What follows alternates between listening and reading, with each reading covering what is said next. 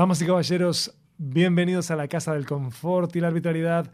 Celebremos los tres años de Dopcast y los tres años de mi podcast llamado Montevideo No. Increíble. Llegamos a los tres años y quiero mandarle un profundo, un sentido abrazo a cada uno de ustedes y a mis compadres de Dopcast, Carlos Tanco, Salvador Banchero, a los equipos del Norte del Sur, que son cuantiosos, a cada uno de los miembros del Norte del Sur, y también a Carlos Lugli, miembro esencial de Perque Mi PH. Celebramos los tres años de Dopcast, de este proyecto, de esta cadena, ecosistema de podcast que arrancó en Montevideo y que se propuso generar diálogo entre diferentes actores en sentido amplio de las Américas y del mundo hispanohablante, ya que tenemos invitados que escapan de nuestras actitudes. Yo estoy en Nueva York ya desde hace unos meses, voy a estar por un tiempo más por aquí. Y los extraño. Sigo extrañándolos muchísimo. No hacía Montevideo, sino ustedes, queridos escuchas. Espero regresar para celebrar con ustedes. Espero que podamos hacer Montevideo no en vivo con todos ustedes.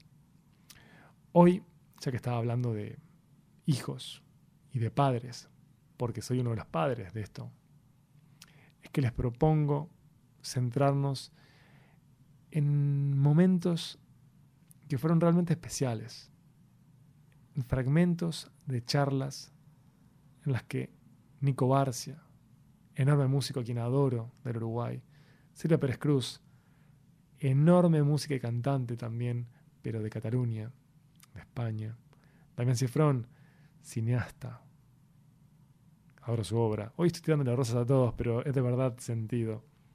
Francisco Sánchez Varela, Curro, el hijo de Paco de Lucía, documentalista. Matilde Campodónico, una de mis fotógrafas preferidas. Matías Rada, gran violero, tipazo, dueño del mejor afro de la tierra. Y mi amigo, mi hermano, Carlos Tanco. Con ellos tuvimos momentos en los que hablamos de nuestros roles como padres o como hijos. Creo que eso está en diálogo con esto, con esta criatura que se gestó, que tuvo como norte el confort y la literalidad como un eslogan lúdico, pero lo cierto es que lo clave de acá, de esto, es establecer puentes, es generar diálogos. Por eso es que valoro muchísimo cuando tuitean o cuando nos escriben Ustedes son esenciales para que este diálogo tenga el grosor o la densidad que debe tener. Este episodio es presentado por Amenaza Roboto, periodismo exponencial. Entra a www.amenazaroboto.com y explora el mundo tecnológico global y, por supuesto, latinoamericano. Recordá que nos puedes escribir desde www.dopcast.uy Puedes enviarme un mensaje desde facebook.com barra Dopcast. Escuchanos desde donde quieras. iTunes, Castbox, TuneIn, Evox o SoundCloud. Busca el canal de Dopcast y por allí está no solo Montevideo No, sino el resto de los proyectos de Dopcast. También estamos en YouTube, también estamos en Medium. Somos como Droopy. Estamos debajo de cada roca.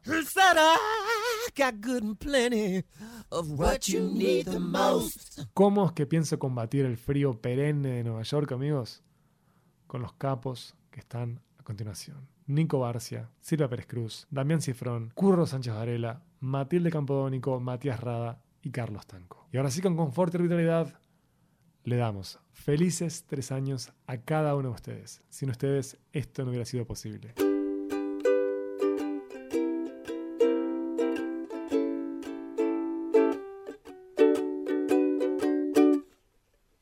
¿Cómo te vinculas con la música y con tus hijos? Porque este vínculo pasional, imagino que de algún modo debe filtrarse para abajo. Sin duda. Tenés a los dos nenes, que me dijiste que tienen 11 y 5. 11 y 5. ¿Cómo se llaman? Se llama Iván y Julia. Iván es el más grande y Julia es la niña de 5. Mira. Iván se llama mi hijo también. Iván, sí. Este... Iván y Julia. Iván y Julia. ¿Con ellos tocas? Sí, toco, sí. Tocamos. Hay guitarras en casa, hay piano, eh, hay este, teclado. Sí pero además hay canto y hay eh, mucha invención, eh, invención de, cantar. Este, y hay ritmo, y todo el mundo está cantando, haciendo. Es una casa como, como con mucha música. También hay mesas con, con pinceles o cosas de esas, ¿viste? Por eso te decía que me decías que tenía la casa despelotada. Bueno, hay más. Este. Eh, Así que se suman, zapan. Por momentos sí o tocan ellos solos. Tampoco es, viste, ni obligación ni nada. La guitarra es como eso. La guitarra está ahí orgánico. afinada. Claro. ¿No? Y no es un juguete es un instrumento. O sea, para jugar no va. ¿Viste? Tran, tran, estar embolado trabajando la guitarra, ni en pedo. No se, las, no se las presto. Pero ellos tienen uno, Iván tiene una guitarra de escala corta, este que le regaló mi amigo Marcelo eh, Fernández. Eh, divina y chiquita, así cortita, es un par de micrófonos hermoso. Este, y están mis guitarras, hay un par, de, un par de teclados y siempre estamos tocando. Y me parece buenísimo, ¿no? Mi hija tiene mucha. Eh, los, dos tienen mucha inventiva de, crear letras también y de, cantar y, viste, poner situaciones o anécdotas o algo cantando al instante, ¿no? Como es como payadores son. Tienen, la tienen muy. La tienen muy. muy, muy fácil, muy. Van y hacen. ¿Eh? Sí, sí, pero no son virtuosos. No son niños virtuosos. Que digas, pa, mirá, loco, tocó la escala, no sé qué. Eso porque además yo tampoco soy y no... Tampoco te, tampoco te interesó, no, no. fue por otro lado. Sí, sí fue por otro lado. Este... este porque a pesar de que vos puedas no calificarte como virtuoso, algo fluye. No, por supuesto, tengo una manera de tocar de la que me siento re orgulloso. Yo, o sea, toco la guitarra de una manera que es mi forma de tocar la guitarra. No vi nadie que toque como toco yo. ¿Y vos este, seguís con Fender o tocas? Tengo una Fender y tengo una Gibson. Ahora, por ejemplo, el otro día, en el edificio donde vivo, el otro día, no, a principio de año, apareció un, conocido del barrio, que no era amigos, un conocido de mi edad. este, y el loco había visto, no sé si algún video nuestro, alguna entrevista, no sé qué había visto, eh, de música. Él conocía a los chicos eléctricos. Y el loco me dijo que tenía que hablar conmigo si tenía un rato, así pareció una propuesta. dije, oh, sí, todo bien. Este, yo me estaba yendo, hablamos mañana, no sé qué, nos encontramos y el loco me dice, mira, te, quería hablar contigo porque de música, me dice el loco. Porque yo y mi hijo, el hijo tiene 15 años, queremos tocar la guitarra. Este, queremos que vos nos enseñes. Y dije, pero yo no soy profesor de guitarra, yo no te puedo enseñar guitarra. Es imposible lo, lo que me estás diciendo, pues no, capaz que me des con la guitarra, pero yo no, yo no sé, no sé escribir música, ¿entendés? Este, no, pero nosotros es que es lo que no queremos eso. O sea, nosotros lo que queremos es sentarnos contigo a tocar un poco, a, como, como me sorprendió mucho. El loco lo que quería era, era, era vincularnos con la guitarra. Sí, que fuera más orgánico. De por medio. Este, y le dije que sí. ¿Se salió eso? Sí, estuve todo el año haciendo. Es un taller con un padre y un hijo. Yo lo que hago soy un vehículo para que ellos toquen la guitarra entre sí. Pero no para que se toquen todo, para que la agarren, por ejemplo. Para que sepan, para que agarren la guitarra y no parezca que están agarrando un jarrón chino, ¿entendés? Sino que están agarrando una guitarra, ponele. Este. Y claro, de a poco, bueno, no es que no sé nada de guitarra, puedo enseñarles a armar acordes o a tocar cosas, o de algo muy sencillo, eh, poder ir construyendo algo. Bueno, fue una experiencia, por ejemplo, buenísima. Algo parecido, por eso te contaba, me pasa con mis hijos, que por ahí tocamos una, una nota sola y, seguimos con eso, y, ¿entendés? Por eso lo del virtuosismo en la música no es casa de músicos, es, ¿entendés? Tocamos música tocamos guitarras y lo que haya, o golpeamos. Este, pero no es por el lado académico. Voy a ellos qué les interesa escuchar. ¿A mis hijos? Sí. Mira, eh, a mi hija le gusta mucho el rock. A mi hijo también le gusta el rock, pero tiene también otras. Le gusta, por ejemplo, el dubstep. Le gusta la electrónica. Este, cumbia no prefiero que no escuchen en casa. Este, hay gente que prohíbe que fumen en la casa, vos le decís no. no Cumbia en casa no. no, le, no Cumbia socialmente está bien. No, no le prohíbo, le digo que por favor lo vaya a hacer al cuarto y a puerta cerrada. No se lo prohíbo. Pero no quiero yo escucharlo, no tengo por qué escucharlo. Entiendo, ese concepto de fumador pasivo. Eh, no quiero ser fumador pasivo. Eh, exactamente. o sea, está, lo, que lo que les pido es que vayan a, escucharlo en, otro espacio Y si es posible con auriculares o algún otro dispositivo que, que, me, que, que impida que yo lo escuche. Creo que eso sirvió, porque capaz que si yo le pegaba con el látigo me escuchaban cumbia. Creo que sirvió pedagógicamente para que no les guste la cumbia. También, ¿qué pasa? Eh, y, Iván empieza a ir a los bailes, entonces tampoco le, le puedo decir, bueno, no vas a hacer el, viste, el, flaco, viste, con los pelos que no se anima a mirar a nadie porque le gusta rock, ¿entendés? Si te tenés que colgar en una farándula, recontracolgate, copate, ¿entendés? No te me quedes ahí tampoco, viste ¿no? Para tener tu primer novia a los 34 años. No te me hagas el emo, tija, hay que vivir. Claro, exactamente. La cancha está preciosa. Exactamente, ¿viste? No quiero tampoco que sean ultras, pero tal, les gusta. Y bueno, tocan la guitarra y claro, vos, si vos tenés una guitarra y tocas, eh, no tocas una cumbia, porque no, no se puede tocar una cumbia con una guitarra. Si es una, una máquina que hace, pum, pum, ¿cómo haces eso? Entonces con la guitarra, ¿qué haces? Bueno, el tema dice, sí, entonces toca...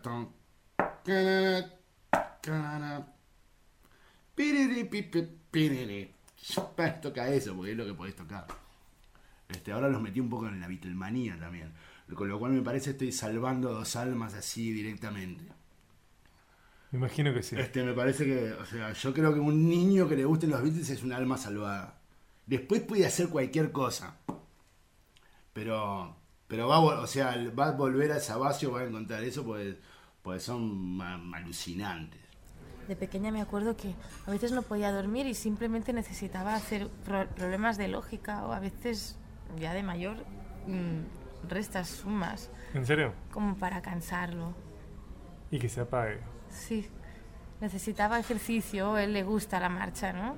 Tengo una parte que me, me gusta, pero no sé si la uso en la música mucho, solo en, a nivel de estructura de todo, ¿no? Es que todo lo veo, veo paralelismos en, entre muchas cosas. Lo que dices tú, lo que tiene que pasar en un escenario, por ejemplo, qué combinación de músicos es la buena. Porque a veces es bueno que no sean todos del mismo sitio para que haya un poco de tensión que es creativa. O sea, hay muchas... ¿Lo tratamos esto en terapia? en terapia, Esta sobreexcitación intelectual este, funciona como considerando 15 capas a la misma vez de todos los escenarios? Ay, yo lo sí, eh, ahí no tengo ni, no tengo ningún problema y lo tengo súper es que la música a mí me cura todo esto si es una enfermedad. Bienvenida. Claro no que es que es lo que te decía que tiene las dos cosas de lo más abstracto a lo más concreto entonces depende del momento que estés pues igual te pones a que sé hoy descubrí en el iPad lo del GarageBand este de grabar que sí estuve en el viaje de Barcelona a Roma haciendo siete cancioncitas. Es un juego eso. Y de repente pones algo que es más emocional, ¿no? Pero me gusta la soledad de la composición, la generosidad de desapropiarte de lo que has hecho cuando lo tocan los músicos y cuando lo escucha la gente el juego de arreglar y de producir en un estudio un disco, como pintar, y la animalidad y libertad y locura del escenario, ¿no? Puedes estar loco y no te dice nadie nada, ¿no? Puedes gritar mucho y no pasa nada. Pues sos una gran lectora, ¿no? No. ¿No? No leo. Porque tenés un modo de estructurar que parece consecuencia de la lectura. No. Interesante, ¿no lees nada, en serio? No leo ni escucho música. ¿Y en qué invertís tu tiempo? Además de en tu hija, por supuesto, y en hacer Trabajo canciones. un montón. No, no, te lo sabía decir porque no soy consciente de mis rutinas. Yo he vivido la música mucho en directo, mucho. He hecho muchas clases, he tocado mucho, he estado en muchos grupos. La he vivido, la he entendido por los demás, viendo cómo otros evolucionaban, cómo, qué diferencias había entre él y yo haciendo lo mismo. Luego mi madre era, mm, historia, es historiadora del arte. Empezó dando clases a los de 18 años. Y vio que la gente no tenía opinión, que les ponía imágenes de cuadros como tú que sientes, ¿no? Y la gente tenía no, no, sabía qué ni no entendía nada y dijo me iré con los niños pequeños y empezó a dar clases de pintura y, y música y creó una escuela eso ya lo he contado, pero mm, todos esos años, yo creo que, han hecho mucho como soy yo. O sea, mi madre, su manera de entender, hizo una escuela después donde daba, era una escuela de expresión artística, entonces daba espacio, libertad y recursos. Eso es mucho, yo no sé si lo sabría dar, ¿eh? ni como madre ni como profesora. ¿No? Busca tú. Me parecieron como los tres principios sobre los que trabajás. Sí, Sí, totalmente. O sea, eran niños de dos años con un caballete grande así, pinturas o frutas, o a veces yo iba a tocar el saxo ahí, pintamos el sonido, ahora pintamos con la tinta del calamar, el calamar, voy con chocolate y no sé qué, ahora... Y habían cursos de, de magia, de teatro, de cerámica, de papel, de, de todo. Y yo entendí a ordenar la, la belleza, digamos pues las palabras, las imágenes, los sonidos, la fotografía, ¿no? Yo creo que hay algo ahí, una estructura básica muy amplia, pero que creo que era buena. Me doy cuenta ahora hablando, pero yo también hacía mil cosas, ¿eh? aparte de la escuela iba a piano, saxo, coro, orquesta. Uh, Hiperestimulada. Súper, pero creo que lo necesitaba. Mm, necesito mm, Sí, me, me, va, me encanta aprender, me encanta. Yo creo que también de todo eso lo que me quedó es, como tenía tan poco tiempo para estudiar, gran capacidad para concentrarme. Se me dabas una hora y, y con la maternidad aún más, porque no tienes tiempo y no puedes... Voy a buscar mi momento ritual con la velita, después de escuchar el disco tal y leer tal, me pondré en silencio. No, se ha dormido, ahora, ¿no? Ya está, no hay... O grabar un disco, a veces los he grabado de madrugada, ponía a dormir, por necesidad no, no hay tanta...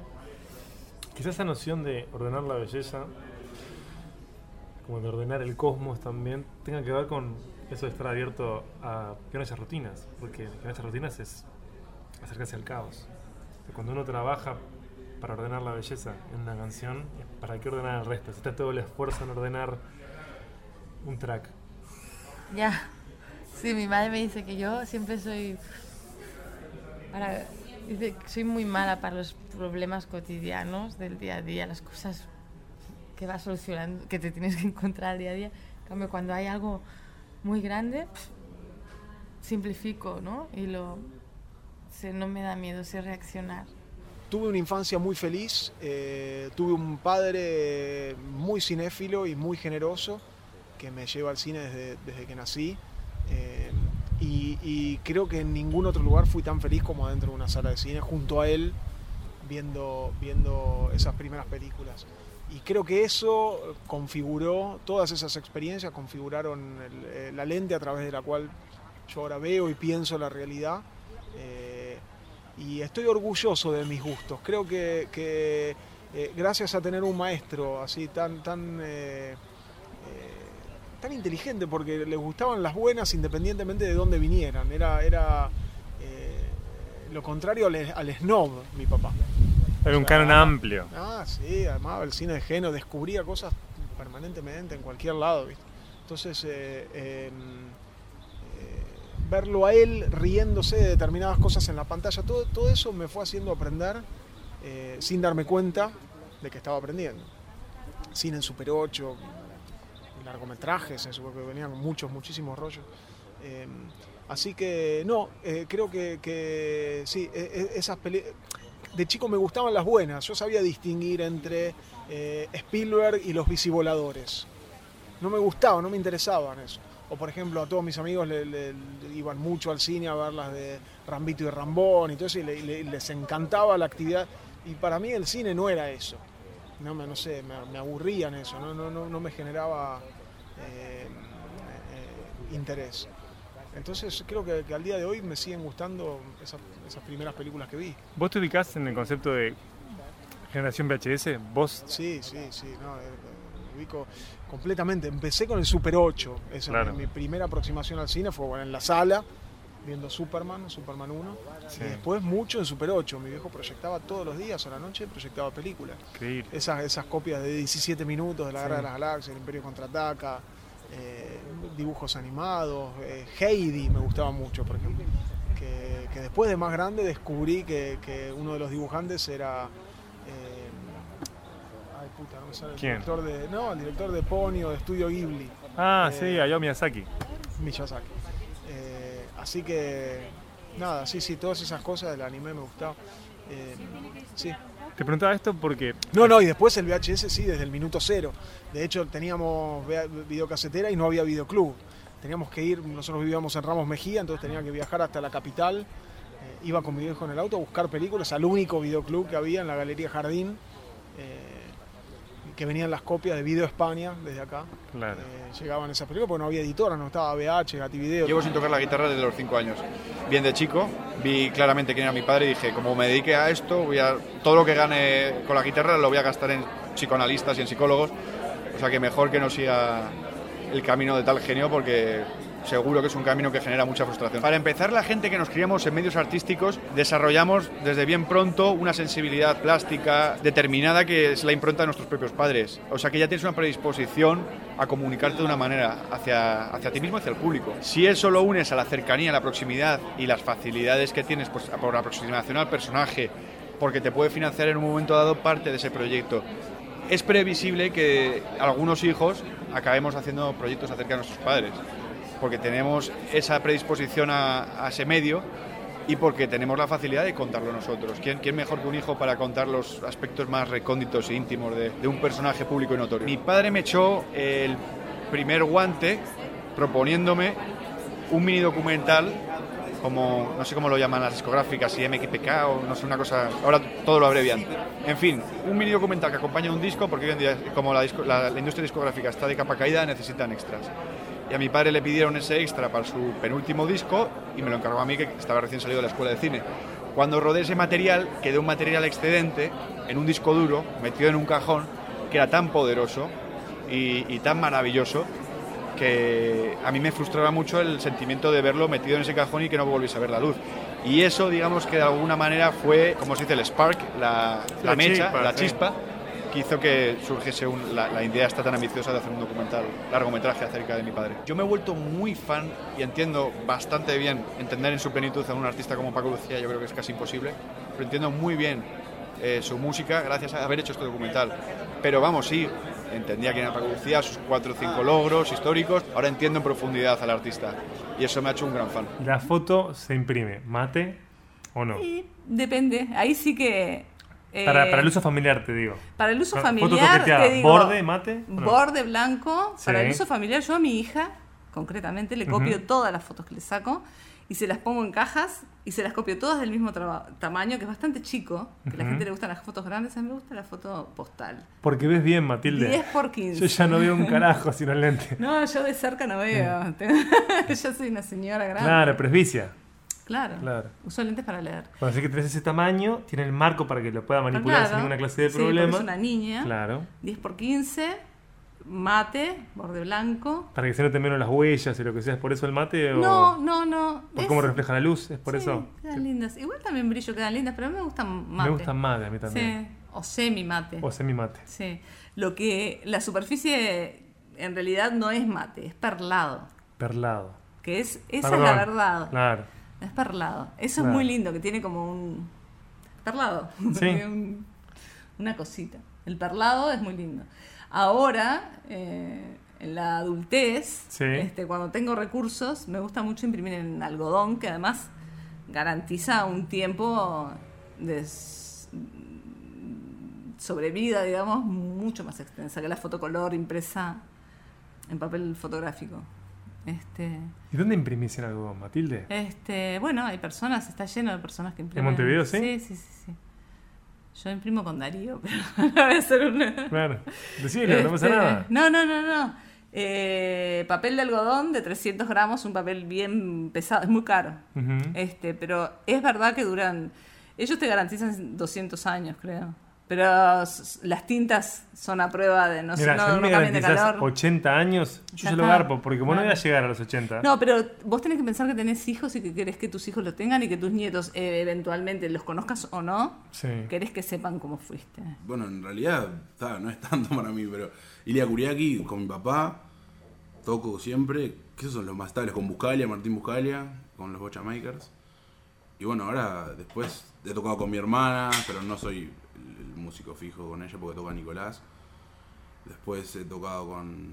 Y bueno, y ahora lo, lo del Peyote, que me llamaron para esos shows, pero fue a esa vez, o sea, sí. Pero ya solo con los Kuriaki y tu viejo me imagino que tenés bastantes fechas.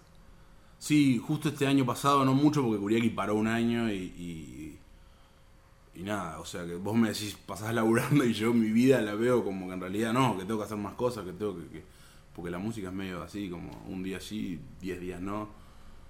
Y, y en este momento me está, me está como costando... ¿Te está pesando? No, costando yo manejarme, yo, porque al mismo tiempo que tuve mil, tengo, tengo muchos proyectos, yo nunca tuve un proyecto mío. Yo nunca, o sea, yo toco por una casualidad de la vida, no, ¿Cómo es eso que es por una casualidad? y porque mi papá medio que me tiró al... Yo tocaba, yo tocaba la batería cuando era chico, me gustaba, eh, estudiaba con Martín y Barburu, y tal, a los 12, ponerle, al empecé a los 10, a los 12 medio que, no sé, me, como que me, me frustré, me dejé, eh, a los 13 por ahí dejé. Me gustó la guitarra porque era medio metalero yo, me gustaba el heavy ¿En metal. serio es un sí. pendorcho metaloide? Sí, sí, perdido. ¿A full con quién? ¿Qué, qué bandas te gustaban? Todo. To- O sea, Pero estamos hablando de Metallica o estamos Sí, Metallica, hablando obvio. de... Yo era muy fan de Megadeth, más que Metallica. Por, por, por resentido, ¿no? Que lo echaron a Mustaine Claro, todo claro. eso me gustaba. Porque estoy con los pelirrojos, estoy a full con los pelirrojos. Claro, sí. claro, un poco sí. Pero me gustaba Megadeth, que lo fui a ver. Y, bueno, Metallica, obvio, también. Pero, no sé, cualquier cosa, Cannibal Corpse me gustaba. tipo, cosas muy pesadas, Sí. disfrutaba mucho de eso. Porque estaba, era un adolescente problemático y me conectaba con esa maldad, ¿no? Esa, esa bronca. sí. Y me, me- me gustó la guitarra, no sé, como que se la sentía más autónoma, que uno con la batería tenía que tocar arriba una canción y claro, no- nunca, gente. nunca tuve amigos, música. Ahí en ese momento todos tocaban la guitarra a veces tocaba con algunos, pero nunca tuve como un grupo de amigos músicos en los cuales yo decir, pa, toco la batería y, y, no sé, me copaba, ¿no? Tenía la batería en mi casa, no la toqué nunca y un día fue. Empecé a tocar la guitarra, pero nunca como una vocación, porque creo que por eso mismo que he ido de mi padre y todo, no, no, la verdad no me lo imaginaba, no, no me proyectaba como músico, no, no soñaba con ser músico, o sea, fue, por eso digo que fue una casualidad, que de repente yo terminé el liceo, estaba medio ahí como que no sabía qué hacer con la vida, todo medio conflictuado, tenía la guitarra pero no era lo que quería hacer, y medio que en un momento me, llamó y me llamó a tocar con su banda, medio me tiró a la- a la cancha, así. Que en ese momento no funcionó muy bien porque me hizo peor a mí, porque me, ¿Te abrumó? no estaba preparado yo musicalmente ni mentalmente y había como una carga de que yo estaba ahí porque era mi padre, que es verdad, o sea, él en ese momento me puso ahí porque era mi padre, o sea, no, no porque, si bien él capaz que veía en mí un Sí, porvenir, claro. no, no, real, no, no necesariamente era que en ese momento yo estaba listo. Fue como una, no sé, una ayuda, ¿viste? Y al fin y al cabo fue eso lo que... Pero yo en ese momento que entré, medio que dejé dos años de tocar y dejé, no sé, medio que no quise tocar más. No, ¿Pero no sé. tocabas en tu cuarto? Muy poco, no sé. ah, mira, fue de verdad traumático. Sí, yo estuve medio deprimido, así como que no... no- Bueno, viene de todo, ¿no? De, de venir a Uruguay, hacerme uruguayo y, y- y impregnarme de la mentalidad uruguaya. De la Que depresión uruguaya. claro. claro, te mata. Claro, no, Te mata. solo la depresión, sino el qué dirán y estar siempre como, Sí, más pensando en, lo, en lo que pensarían los demás que en lo que pensarías Sí. vos. Sí. Como, no sé, como una cosa de. No sé bien explicarlo exactamente, pero me creo que soy el más uruguayo de, de los hijos de papá, ¿no? Que, que- el que más, o sea, porque mi hermana Julieta no, no la veo tan uruguaya, ¿no? Hace cosas que muchos la critican acá porque tiene una mentalidad más Sí. más volada, ¿no? no está pensando siempre en qué van a pensar. Y yo sí estoy pensando siempre en eso y por eso no he hecho mucho más que estar en proyectos en los cuales no me tengo que, En que proyectos involucrar gigantes, en dejando todo. o sea, En lo que lo estás rompiendo, o sea, bueno, eso corre por tu cuenta. corre como en cuenta como, como melómano, que ya, o sea, te he visto eh, muchas veces en diferentes proyectos y he visto muchas cosas que has hecho también en, en YouTube. Eh, me imagino que como proyectos complejos, porque por ejemplo con tu hijo cuando tocaste en el programa de Lalo Mir, que te están filmando, tocando en un estudio, o vos estuviste también en el programa de Sala Banchero para DirecTV con tu padre. Sí, ahora hace poco. que yo si me, me pongo en tu lugar y pienso, tiene que ser una pesadilla ya eh, estar tocando en el estudio porque tenés que mojar, tenés que pegarla y a su vez que estén filmando eso, genera una presión extra. Sí, sí. Lo bueno de ese programa fue que, que no sabía, no tenía ni idea que, que iba a ser tan importante. O sea, hoy, no sé, voy a Argentina, o sobre todo en Argentina, en todos lados que voy. ¿El de Lalo o el de Salo? El de Lalo Mir. Ah, sí. Alguien, todo el mundo me dice, alguien te vi ahí, o con mi papá, o con Kuriaki. Aparte de Sí, eso, pero también te vi. me Claro. llamaron por ese programa. Ellos, porque me vieron ahí. Yo si hubiera tenido conciencia de que eso podía haber traído algo, iba a ser un desastre total. Pero fui como medio inconsciente y me causa mucha gracia porque hay un momento que, que está re bueno, que es un, un solo que yo hice en dedos con el Tollbox y que me re gusta. Es la cosa que me, en primera vez que me gustaba algo, lo miraba en YouTube y decía, pa, qué bueno que está.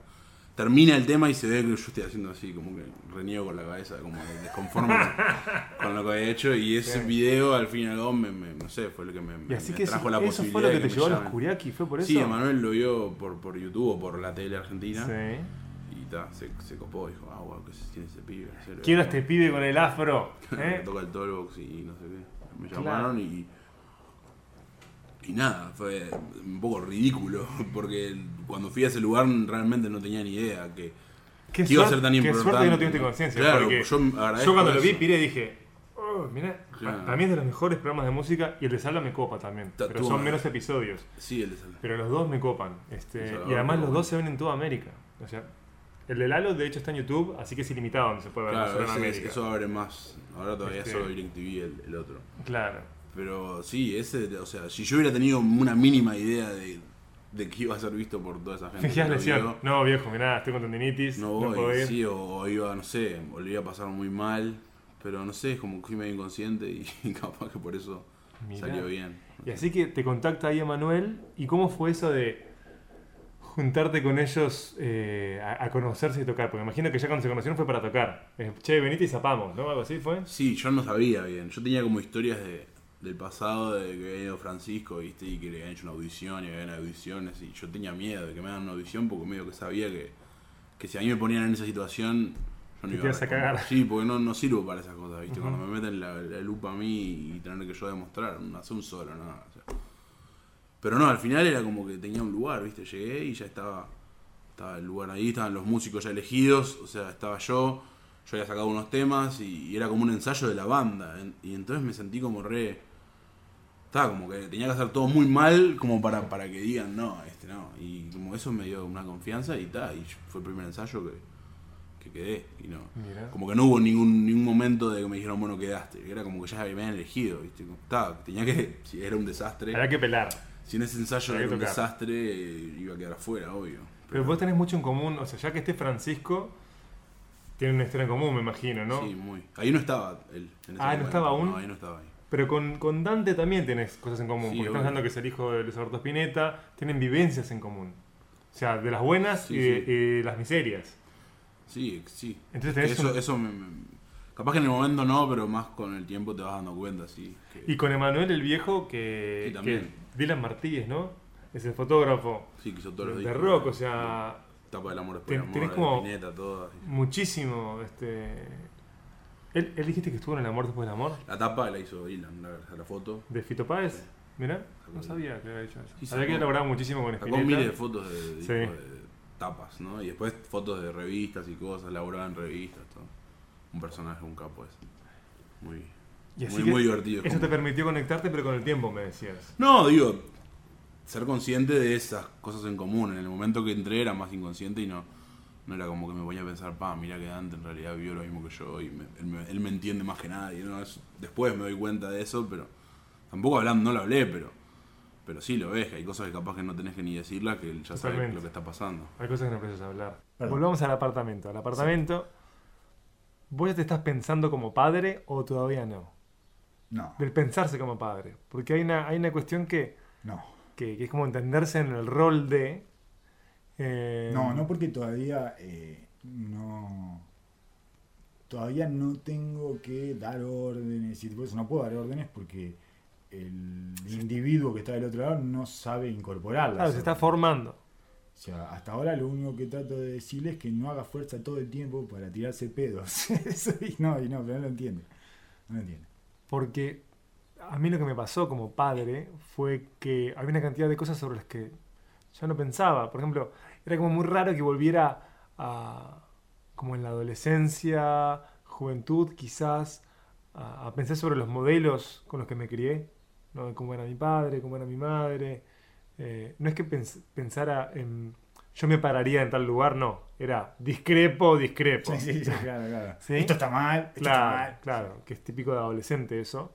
Sí. Y ahora siendo padre, aunque no quiera, mi mente va hacia mi crianza en diferentes momentos. Y no es que comulgue con todas las cosas, pero sin dudas, eh, muchas veces por comparación me horrorizo con mi gestión. Más Ah, que me horrorizo seguro. con mi gestión. Yo saldé la gestión de mis padres como, no sé, a los 22, 23 años. Eh, establecí, o sea, Si tenés que ver el resultado, eh, ¿funciono? ¿Me mantengo? hice el balance. Positivo. Hice el balance y dije, vos, Positivo. o sea, para mí la rompieron. Sí. Porque yo no, yo no hubiera podido hacer sobrevivir a un niño inútil y estúpido como yo. Eh, este- eh, entonces ta, hicieron una cosa que más o menos eh, es solvente, eh, puede sobrevivir, incluso se reprodujo, todo, pues, en ese momento todavía no, pero no sé qué, impecable, está. Están, y saldé, saldé, la, no tengo, no, no repasé más sus formas, salvo en lo- cosas lógicas que yo, eso, que, que veo como naturalmente que no, eh, que no querría hacer con, con mis hijos, por ejemplo, el exceso de libertad. eh, que, que es increíble, pero está, Yo, pero. yo creo que fue algo a favor, ¿sabes? En el caso de mis padres, tuve exceso de libertad, sin duda. Yo no lo puedo aplicar ese modelo, a pesar de que entiendo, pero tuvo demasiadas ventajas. No lo puedo aplicar. Eh, Yo creo que hubiera sido una mejor persona si, si no hubiera tenido ese exceso de libertad. Si hubieran sido un poco más duros conmigo. Mira. eh, pero bueno, es difícil de ser duro con el hijo de uno. Y además, de todas maneras, no es que mis padres eh, hayan sido la cosa más permisiva y. O sea, no, no eran esos padres, no me tenían miedo. sí, Yo he visto muchísimos padres que le tienen miedo a sus hijos, tienen miedo de que se vayan o de que Sí, no sí, quieran más, o no sé qué, que es, eso es lo más terrible que pueda pasar porque se da una, una relación de sometimiento. si hay una inversión de lógica de poder, y es, no, no. Hasta que esté viejo, el alfa soy yo, ¿eh? Claro, pero porque Es de Al león. final del esto, día- es de león, sí, y al final del día te va a servir más. totalmente. No, no, no querés someterme de que tenés 11 años, o por lo menos no todo el tiempo. Siempre hay una parte en la que te van a someter, pero Por supuesto. pero que quede como flotando que, el, que la autoridad sos vos, el padre, porque no querés ser vos la autoridad, porque te vas a hacer mierda vos. Porque si te dejo ser la autoridad vos, eh, lo- vas a generar unos vicios conductuales que no te los, va- no, lo- no los arreglas nunca más. Nunca más. ¿Vos pensaste en lo extraño que va a ser que esta clase de experiencias fantasmales, ¿no? De dejar marcas de audio, ya sea con columnas, programas, podcast, que tu hija va a poder escucharte en un momento preciso de tu vida? No, para mí no, no, no lo va a encontrar. Para mí no lo va a ¿Decís que no? Yo digo que no lo va a encontrar. Eh, y- Depende del grado de Electra que tenga. Sí, y de curiosidad también. Si te ama, eh, No, y si tiene la curiosidad- patológicamente, como la mayoría de las niñas de sus padres, Sí, ojalá, ojalá me. Y va a tener que explorar. Y está bien, hay, hay una edad en la que es divino eso. Sí, va a tener que superarlo. Exacto, exacto. Pero Sí, sí, sí, sí. dame un par de años de Eh, patología. Dame, dame 3, 4 años donde, Si la vida es dura, dame eso, dame eso. te parezca el, el mejor hombre del mundo. Ahí está, dame eso. Si después soltar la mano a tiempo, Sí. porque si no te vas a arruinar la vida en pareja. De cualquier manera, eh, yo creo que si tiene eh, un sentido o una especie de una picazón de curiosidad superior a la mía, eh, lo va a hacer. Y si no, no, yo no tengo curiosidad. Me- no me cargaron ese.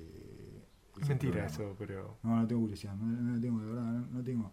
Eh, no, Si no. tuvieras curiosidad, no te acercarías a, a cosas, Carlos. Sí, pero no, yo creo que me acerco más por inercia o porque las cosas chocan conmigo. Nah. Este, no, no, no tengo curiosidad, no, no tengo, no, es, es como que eh, no es ese, ese momento en donde sentís que no podés evitar ir hacia algo, o yo me tengo que empujar un poco, eh, si no, no, no, o abrir una cosa, se puede, puede haber un paquete cerrado en mi casa durante tres meses y yo no lo abro y no sé lo que hay adentro y no lo abro, es increíble, es increíble, este, eh, mi esposa se le causa mucha gracia, porque es todo lo contrario. Es terriblemente curiosa. Eh, me acabo de acordar que tengo algo para darte, se me acordar. Está, perfecto, excelente, excelente. Que no te da curiosidad, este, pero que va a ser vital para, para tu vida la adicción a la NBA. Con respecto a la. Con respecto al, a, a esa cosa de que uno termina repitiendo. No, no repitiendo, sino eh, estableciendo parámetros no muy lejanos a los que al modelo de sus padres de gestión como padres eh, y, que, y que uno rápidamente se ve eh, fallando y ese tipo de cosas en la gestión. Eh, hay ahí, me parece que hay, que hay una cosa como irrenunciable y que por más que uno haga una parábola extrañísima tratando de alejarse lo más posible, termina en lugares similares porque, porque está en la información genética. Soy mi padre. Sí, es inevitable eso. O soy mi padre. Otro momento revelador mm. que tuve este año es que me di cuenta de una cosa muy estúpida. Que, bueno, yo hice. Mi, padre siempre quiso que yo agarrara las empresas de él y todo eso, ¿no? Sí. la gestión que hacía eh, mi padre era bastante característica con su empresa, porque su empresa estaba en el, interior, en el interior del país, y él la gestionaba mayoritariamente desde acá, desde Montevideo. O sea, iba acá tanto, pero la gestionaba desde acá eh, en comunicación permanente.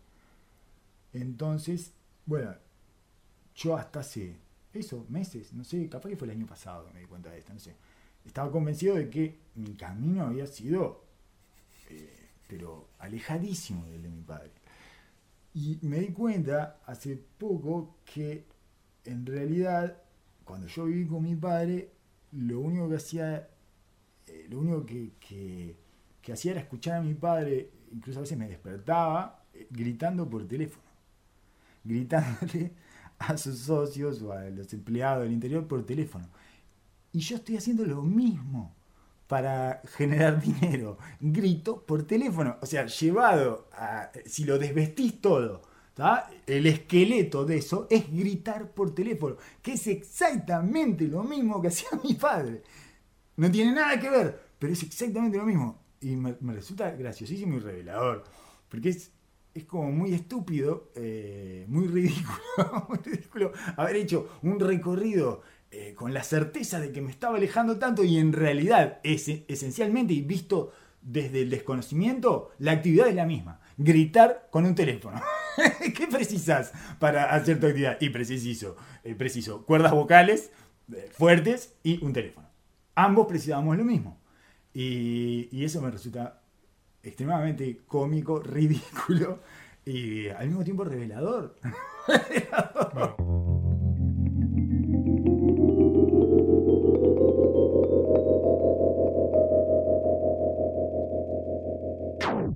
Este episodio fue presentado por Amenaza Roboto, periodismo exponencial. Entra a www.amenazaroboto.com y ponete al día con el mundo tech.